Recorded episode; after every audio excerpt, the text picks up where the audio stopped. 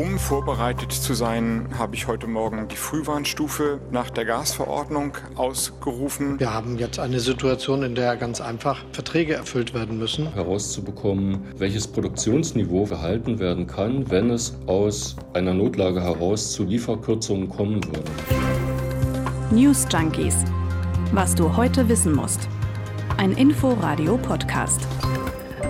Und dazu sagen wieder Hallo Lisa Splanemann und Martin Spiller. Und wir beide müssen uns schon wieder unterhalten über den Krieg in der Ukraine, über seine Folgen. Nicht nur Flucht, Leid und Zerstörung, sondern in dem Fall auch die wirtschaftlichen Folgen. Heute am 30. März haben nämlich die Wirtschaftsforscher ihre Konjunkturprognose vorgestellt.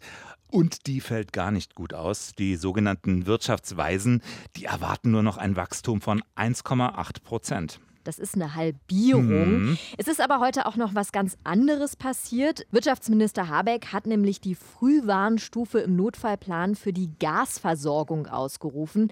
Noch so eine Hiobsbotschaft für die Wirtschaft. Jetzt wusstet wahrscheinlich auch ihr nicht, dass es so etwas überhaupt gibt.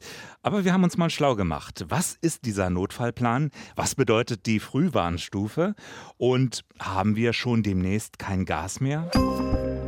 Also wir haben heute gelernt, es gibt einen Notfallplan für die Gasversorgung und es gibt eine Frühwarnstufe. Ja, dieser Notfallplan, der übrigens auf einer EU-Verordnung basiert, der beinhaltet insgesamt drei Stufen. Diese Frühwarnstufe, dann gibt es eine Alarmstufe und die Notfallstufe. Also jetzt die Frühwarnstufe und das heißt, es gibt ernstzunehmende und zuverlässige Hinweise auf ein mögliches Ereignis, welches wahrscheinlich zu einer erheblichen Verschlechterung der Gasversorgungslage führt. Und dieses mögliche Hm. Ereignis, das ist weniger überraschend, liegt auf der Hand. Putin dreht irgendwann möglicherweise den Gashahn zu. Genau. Also es droht Gefahr für die Gasversorgung und es ist wahrscheinlich, dass die beiden anderen Stufen dann irgendwann auch ausgerufen werden könnten.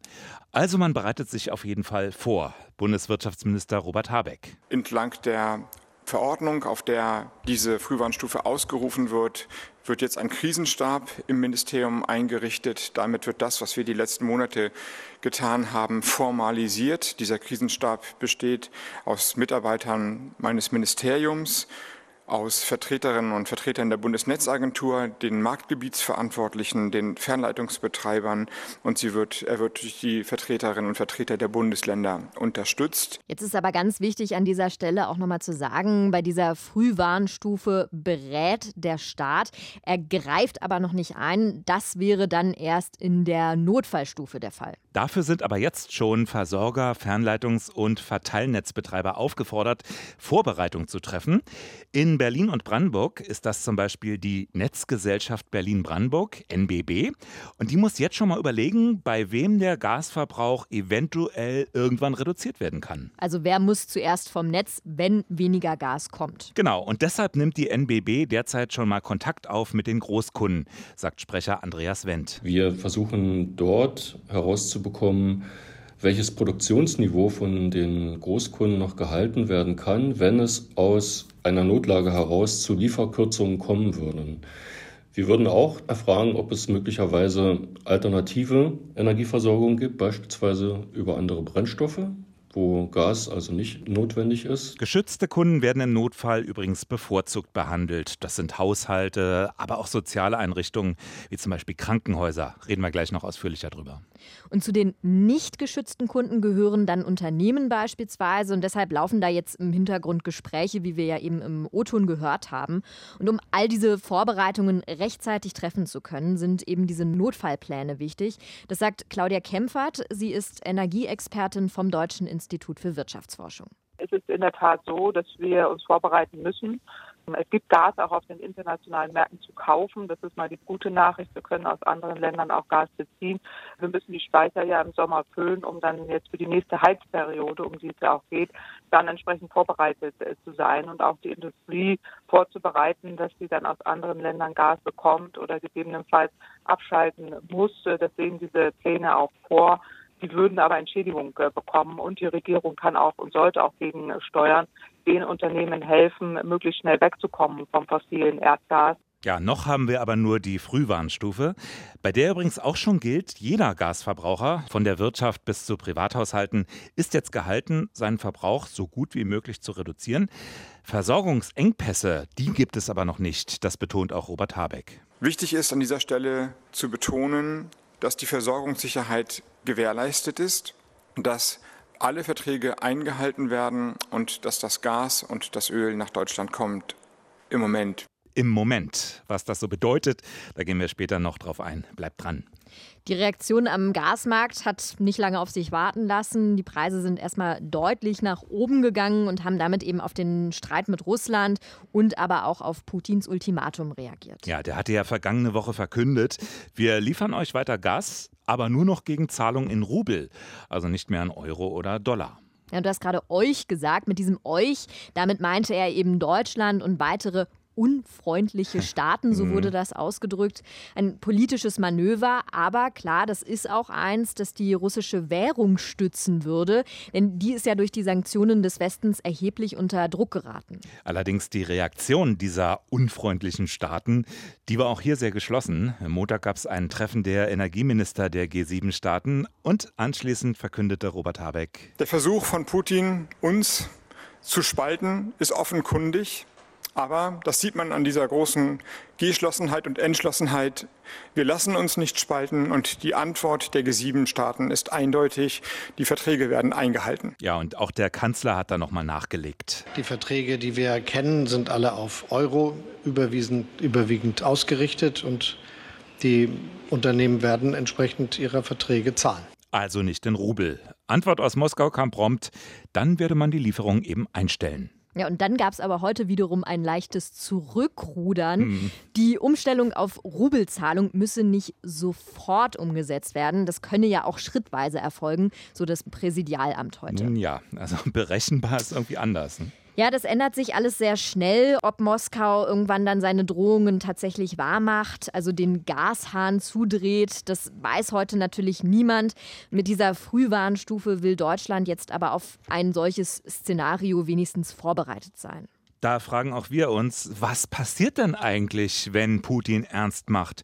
Was passiert bei einem Lieferstopp? Jetzt unser großes Was wäre wenn? Von einem Tag auf den anderen kein Gas mehr. Ja, so schnell wird das dann wahrscheinlich nicht gehen. Wenn es dann wirklich so weit kommen sollte, dann würde so eine Umsetzung wahrscheinlich wirklich nicht so schnell umsetzbar sein, weil das Ganze sehr viel Zeit in Anspruch nehmen würde. Man kann auch so einen Gashahn nicht einfach mal so eben zudrehen. Das Gas muss ja zum Beispiel auch irgendwo hin. Das sagt unter anderem Claudia Kempfert vom DIW. Na, ganz so leicht ist es technisch nicht. Also das Gasfeld kann nicht einfach beschlossen werden. Das Gas muss irgendwo hin, entweder an andere Pipeline-Routen in andere Länder, aber da gibt es auch nicht so viele Optionen. Die Speicher in Russland sind auch gut gefüllt, sodass dann höchstens das Gas abgefackelt werden kann. Und das wäre jetzt aus Klimasicht nicht äh, unbedingt sehr optimal. Also da wird man sehen, wie weit Russland das selber überhaupt so machen könnte, ob es überhaupt machbar wäre. Aber ich denke mal, wenn Russland will, geht da vermutlich einiges. Also auch aus Klimasicht wäre das natürlich ein ganz problematischer Schritt. Ja, absolut. Und man muss auch dazu sagen, gerade für Russland hätte ja so ein Lieferstopp natürlich auch große wirtschaftliche Folgen. Russland macht ja Milliarden Einnahmen eben mit diesen Gasexporten. Und die Frage ist, ob Russland da überhaupt bereit ist, auf dieses Geld schlussendlich zu verzichten. Es könnte auch einer der Gründe sein für dieses Zurückrudern, das mhm. wir eben erwähnt haben heute.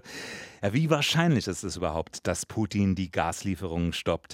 Kann man natürlich nicht an dieser Stelle beantworten. Claudia Kempfert vom DEW, die sagt aber, das wäre gar nicht das erste Mal. Es gab schon Situationen, wo kein russisches Gas mehr ankam. Ja, also Russland hat ja in der Vergangenheit nicht die kompletten Lieferungen nach Europa eingestellt, sondern über andere Pipeline-Routen dann gewählt. Also insbesondere ging es ja beim letzten Gasstreit um die südöstliche Route, die dann eingestellt wurde, wo dann auch 2008, 2012 ja auch in Bulgarien im Südosten Europas dann tatsächlich die Menschen frieren mussten, weil dort kein Gas mehr ankam. Also die Krisen waren immer unterschiedlich geschachtelt, aber so ganz abgeschaltet wurde es bisher noch nicht. Aber ich kann mir vorstellen, wenn Russland irgendwas will, findet es auch da Wege. Also fassen wir zusammen, das Gas, das kann nicht einfach so im Boden bleiben. Denkbar wäre, dass Russland das Gas vielleicht einfach umleitet und woanders hinschickt. Wenn jetzt auf kurz oder lang kein russisches Gas mehr geliefert wird, dann heißt das, äh, im nächsten Winter bleibt die Wohnung kalt. Ich sitze in zwei, drei Norweger Pullovern eingewickelt vor dem Radiator, traue mich nicht zu lüften, aus Angst dann zu erfrieren. Ja, ich glaube, so schlimm wird es tatsächlich nicht werden. Da kann man aus meiner Sicht, würde ich schon sagen, an der Stelle beschwichtigen.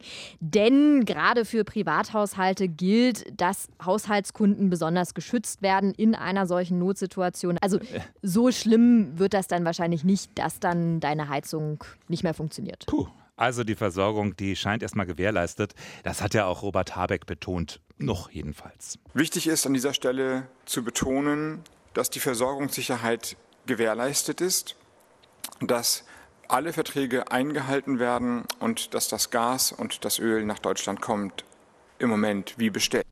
Im Moment. Ja, das ist die Stelle gewesen, wo wir beide aufgehorcht mhm. haben, wo wir auch überlegt haben, was bedeutet das jetzt? Es wird geschätzt, dass die Gasvorräte noch längere Zeit ausreichen hier bei uns. Ich bin auch in den Recherchen heute darauf gestoßen, dass die Füllmenge der Gasspeicher in Deutschland aktuell knapp unter einem Drittel liegt.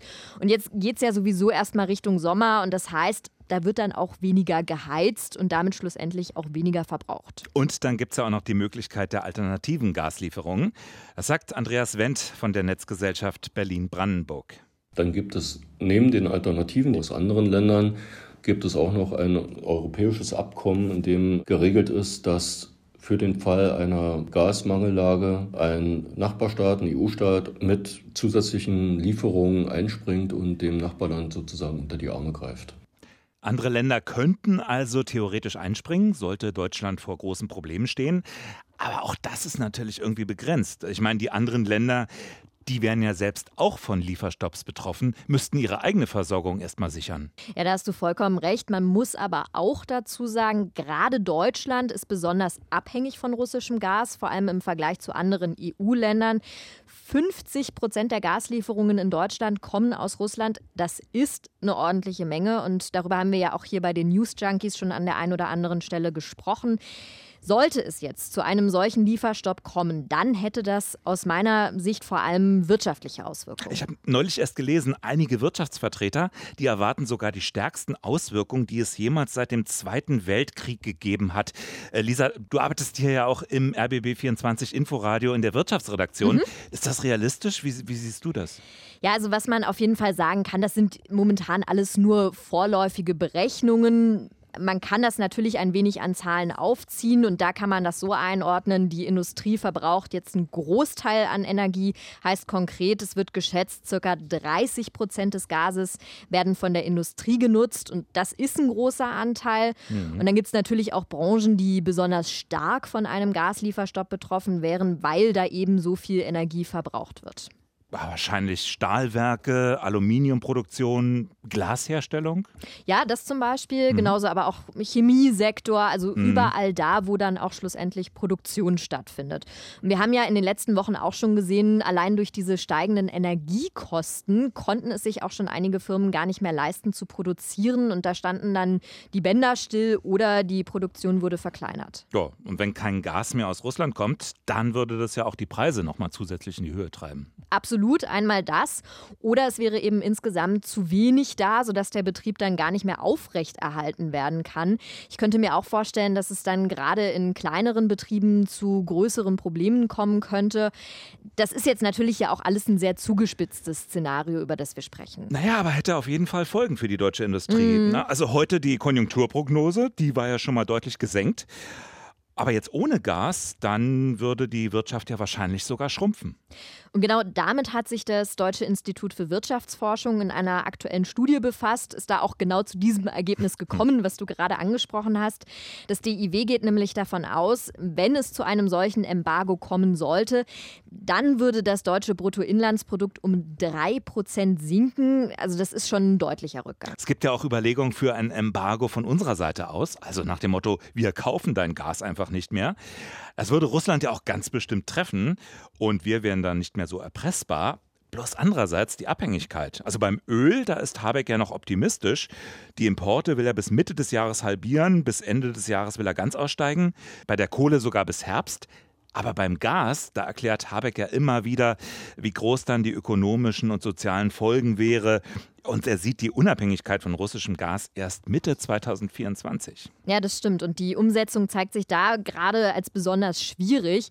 Wir haben ja auch schon häufiger in der Vergangenheit bei den News Junkies draufgeschaut und geguckt, was es zum Beispiel auch für alternative Lösungen gibt. Mhm. Großer Hoffnungsträger ist da unter anderem Flüssiggas. Ja, Problem ist da aber, dass Deutschland für sogenanntes LNG, dass da die entsprechenden Anlagen fehlen. Und die erneuerbaren Energien, das ist ja die Zukunftsstrategie, die sind eben noch nicht in dem Umfang vorhanden, wie wir ihn jetzt eigentlich bräuchten.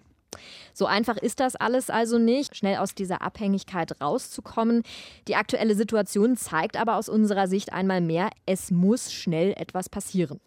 Ja, wie seht ihr das eigentlich? Klingt das beruhigend oder macht euch das schon Sorgen? Der nächste Winter kommt bestimmt.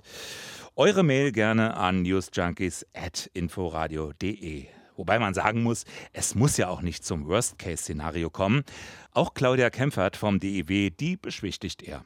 Was mich so ein bisschen stört in der jetzigen Diskussion ist, dass man sehr starke Schreckensszenarien an die Wand malt, was jetzt die wirtschaftliche Entwicklung angeht. Da ist dann von Massenarbeitslosigkeit und so weiter die Rede.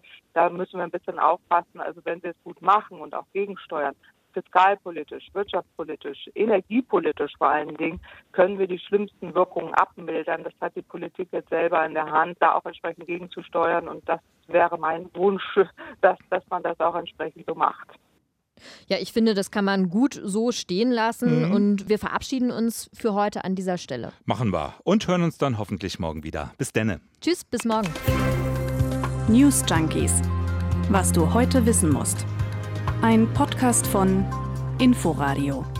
Wir lieben das Warum.